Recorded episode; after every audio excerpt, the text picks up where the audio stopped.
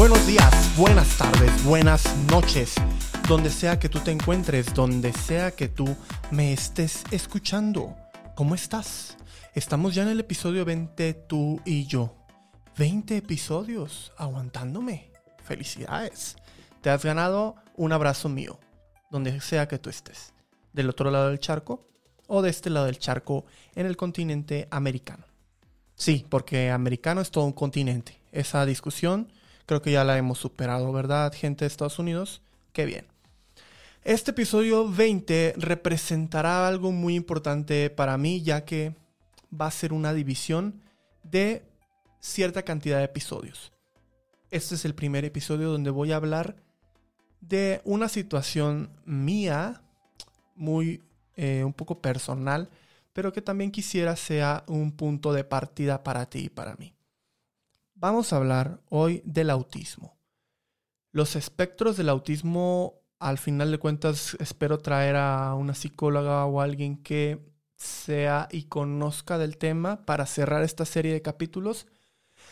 Pero, por el momento, vamos a hablar tú y yo, ¿va? El autismo, en todas sus facetas, es un término que mm, yo no lo había escuchado hasta mi etapa adulta, ¿va? Y aunque este podcast tiende a ser un poco monólogo y hablarte un poco de mí, creo que también es un punto de partida para que empecemos a hablar de nosotros.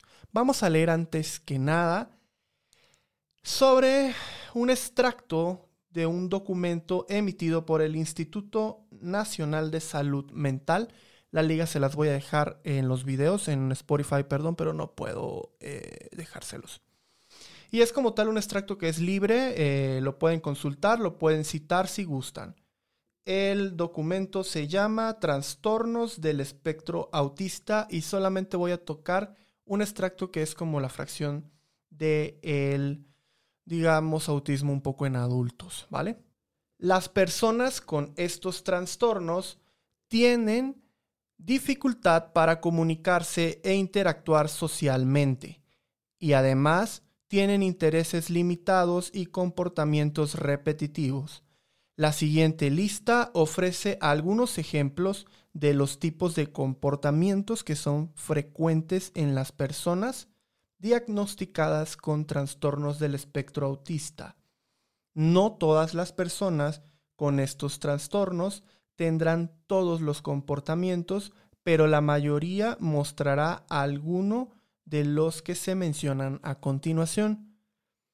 Entre los comportamientos de comunicación e interacción social se pueden incluir hacer poco contacto visual o hacerlo de manera inconsistente, tener la tendencia de no ver o de no escuchar a las personas, obviamente mientras hablan, Compartir rara vez los objetos o las actividades que les gustan, señalándolos o mostrándolos a otros. No responder o demorarse en responder cuando se les llama por su nombre o mediante otros intentos verbales para captar su atención. Otro punto es tener dificultad para seguir las conversaciones.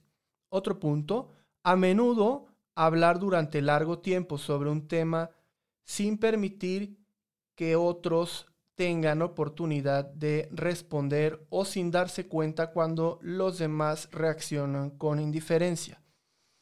Tener expresiones faciales, movimientos y gestos que no coinciden con lo que están diciendo.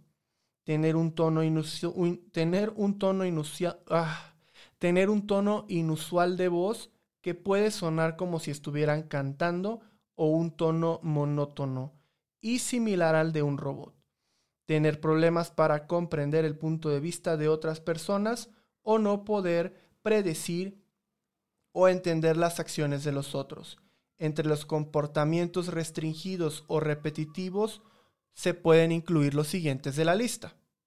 Repetir ciertas conductas o tener comportamientos inusuales, otro punto es mostrar un interés intenso y prolongado en ciertos temas, como números, detalles o datos. Mostrar también demasiado interés en ciertas cosas, como objetos en movimiento o en partes de algunos objetos. Molestarse por algún cambio leve en la rutina. Ser más o menos sensibles que otras personas a los estímulos sensoriales como tener sensibilidad a la luz, al ruido, a la textura de la ropa o a la temperatura. ¿Vale? Hasta acá me están siguiendo y si no, les voy a dejar después, o sea, le puedes adelantar en unos dos minutitos más, ¿vale? Las personas, contra, las personas con trastornos del espectro autista también pueden tener dificultad para dormir y ser irritables. Aunque las personas con estos trastornos pueden enfrentar muchos retos, también tienen muchos puntos fuertes. Entre estos, ser capaces de aprender detalladamente cosas y recordar la información por largos periodos de tiempo, así como tener una gran memoria visual y auditiva. Y el último punto es sobresalir en matemáticas, ciencia, música y arte. Bien.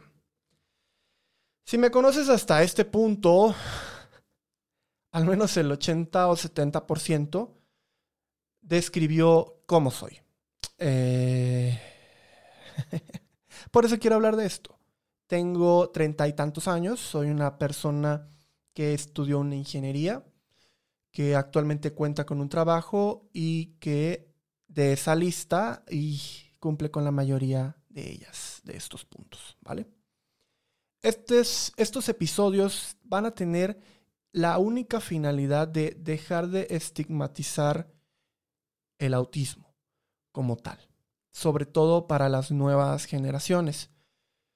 Aunque no hay un diagnóstico mío y nunca he tomado medicamentos, vamos a tomar a lo largo de estos cuatro o tres episodios, desconozco, vamos a desmenuzar mi vida, vamos a platicar tú y yo qué es el autismo, vamos a desestigmatizarlo un poco, ya que, mm, repito, este término es relativamente nuevo para mí, pero todas estas conductas orientan a mi manera de ser.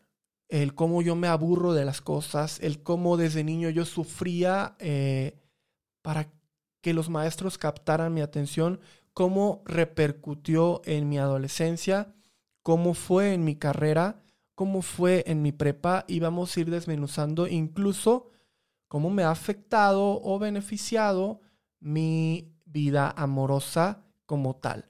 Mis miedos, mis preocupaciones, todo lo que me ha pasado por la mente.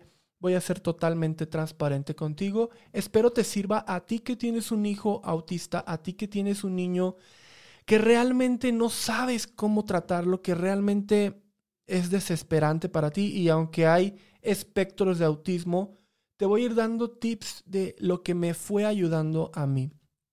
Creo que la paciencia de mis padres y el haber sido el primogénito y no porque me quiera ver eh, más que mis hermanos, simple y sencillamente tuve cinco años en los cuales mis papás me dedicaron esa total atención que obviamente siempre hace falta atención de un hijo a, de, los padres a sus hijos.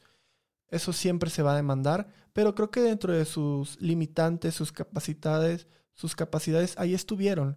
Estuvieron siempre para mí, me tuvieron mucho, mucha paciencia.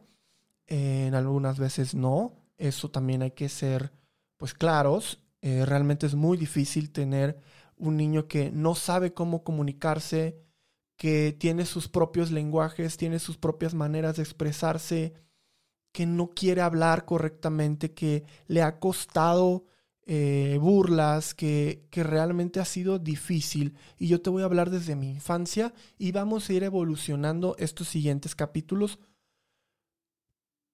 hasta llegar al punto en el que estoy platicando contigo en el medio que tú me estés escuchando. No es que todos seamos iguales, repito, yo tengo treinta y tantos años y este término, yo no crecí con este término, yo no crecí con psicólogos, yo no crecí con psiquiatras realmente porque no había dinero para pagar un psiquiatra. Por otro lado, eh, así fui creciendo, me las fui ideando y me empecé a dar cuenta y a dar camino en la vida. tú que tienes hijos, tú que tienes hermanos, tú que tienes conocidos, ese también va a ser un ejercicio para que de paciencia, para que le tengas paciencia, le tengas amor, le tengas cariño y sepas un poco guiarlo. Al final de cuentas, todos fuimos niños y de ahí surgen muchas cosas. Espero este primer episodio, que es corto, te parezca y si no, bueno, pues es aceptable también la crítica. Por el momento vamos a dejar aquí en la introducción al autismo. Eh, te espero en el siguiente episodio para ir desarrollando estos puntos más a detalle.